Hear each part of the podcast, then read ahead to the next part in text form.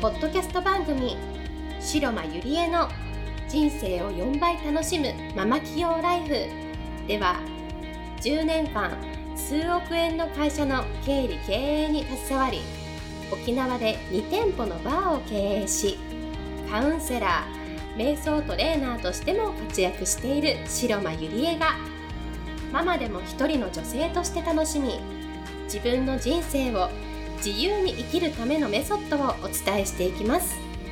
それでは今回の番組をお楽しみください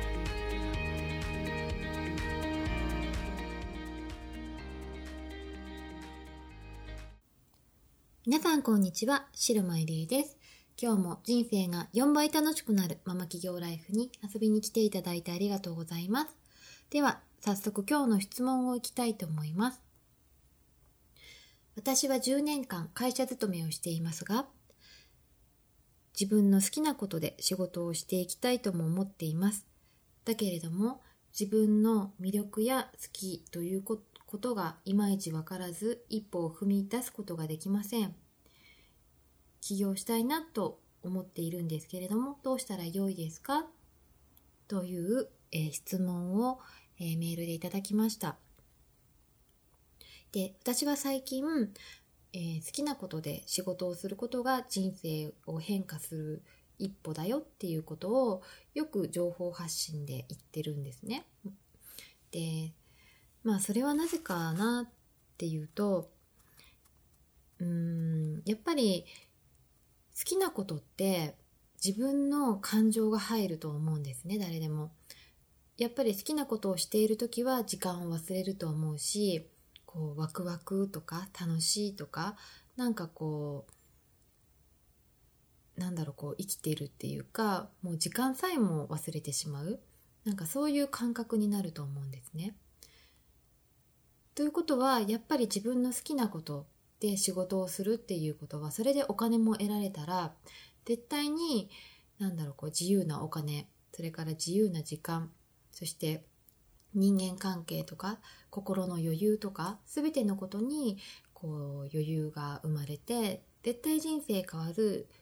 第一歩だと私は思っているんですね。やっぱりライスワーカーっていう言葉があるんですけれどもそれはご飯を食べるために働いている人たちのことを言うんですね。でまあライスワーカーがいいとか悪いとかではないと思うんですけれどもやっぱりただねご飯を食べるためだけに働いているうちは奴隷だと私は思っているんですね。そうではなくって自分のやりたいことを仕事にするからこそなんだろう自分の使命とかそれから自分のその仕事に対する思いとか自分のビジョンとか多分そういうものがどんどんどんどんこう自分の中に落とし込まれて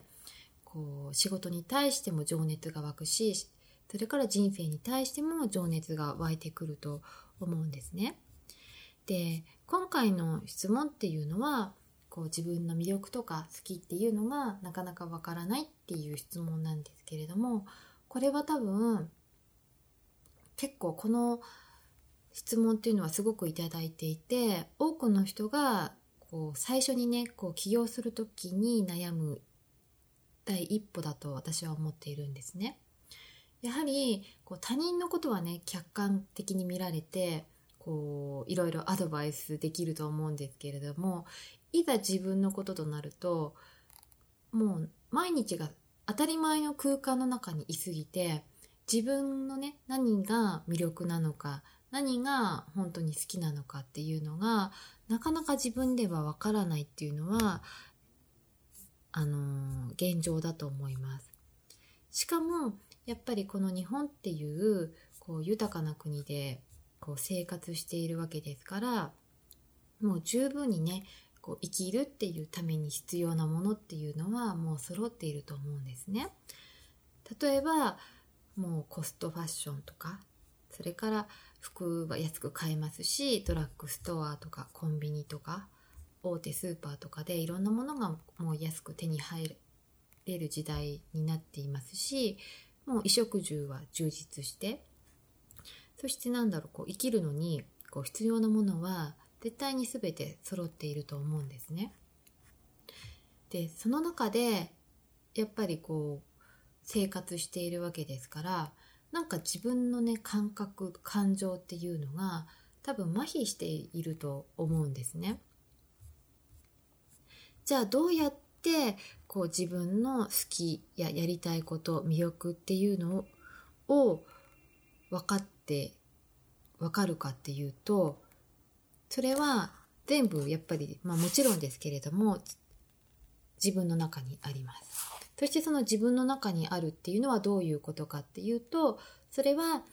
あなたのその経験それから知識人生ですね人生すべてが絶対に、えー、好きなことそれから魅力的魅力なことっていうのが隠されていますじゃあどうやってこう見つけていくのかっていった時にまずは、えー、自分自身の人生を振り返ってもらいたいんですね。でその中でまず一番はあなたが好きで情熱が湧くことっていうのをまずは書き出してみてほしいと思います。例えば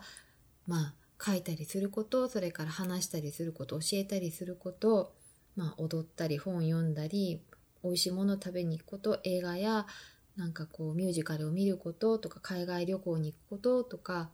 こう例えば Facebook とか LINE に投稿することとかなんかそういう好きなこと何でもいいんですね。もう写真撮影とか。それが時間を忘れること。だと思うんですね。まずそれをまず一番は書き出してみてほしいんですね。それから2つ目。もうあなたが今まで経験してきたことです。で経験したことっていうと例えばなんか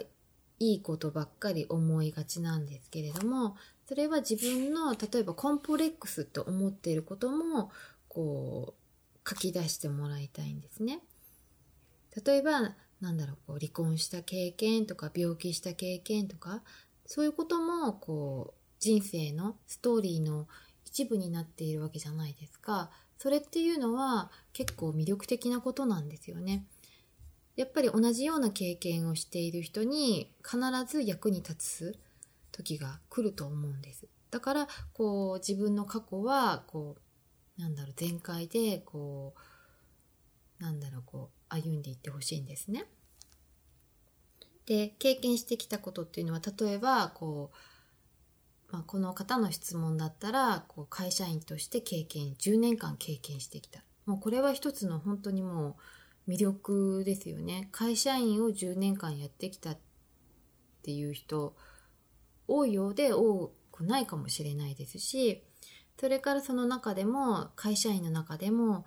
自分は例えば経理をやってきた人事をやってきたこう営業をやってきたとかデザインの仕事をやってきたとか接客広報とかいろいろあると思うんですけれどもその自分のやってきた経験っていうことをまず、えー、書き出してみてください。それからですね3番目はあなたが人から褒められたり喜ばれたりしたことがあることですね。これも絶対にあの人生の中で誰もがあると思うんですね。例えば、あなたといると楽しいとか、気持ちがいいとか、元気になれるとか、心強いとか、こう喜ばれたり、そういう、なんだろう、か感謝されたりっていう経験があると思うんですね。で、それっていうのは他人から受けた評価だと思うんですね。で、あなたの存在はそういう存在ですよっていうことを、まずは他人の人が多分評価してくれてると思うんですね。でそれをちゃんと受け取れる自分であることはとっても大事だと思いますよくあの本当にありがとうございますあなたのおかげですって言われても結構日本人っていとんでもないです。私なんか全然お役に立ってませんとかってこういう人がいると思うんですけれどもそうじゃなくってちゃんとなんかこう感謝されたらあこちらこそありがとうございますとお役に立てて嬉しいですみたいな感じでちゃんとその相手の評価を受け取る自分。でそこにこうオンリーワンのあなたの魅力っていうのが絶対に隠されていると思うんですね。例えばあの恋愛相談に乗ってあげたとかあのファッションコーディネートしてあげたとかこうご飯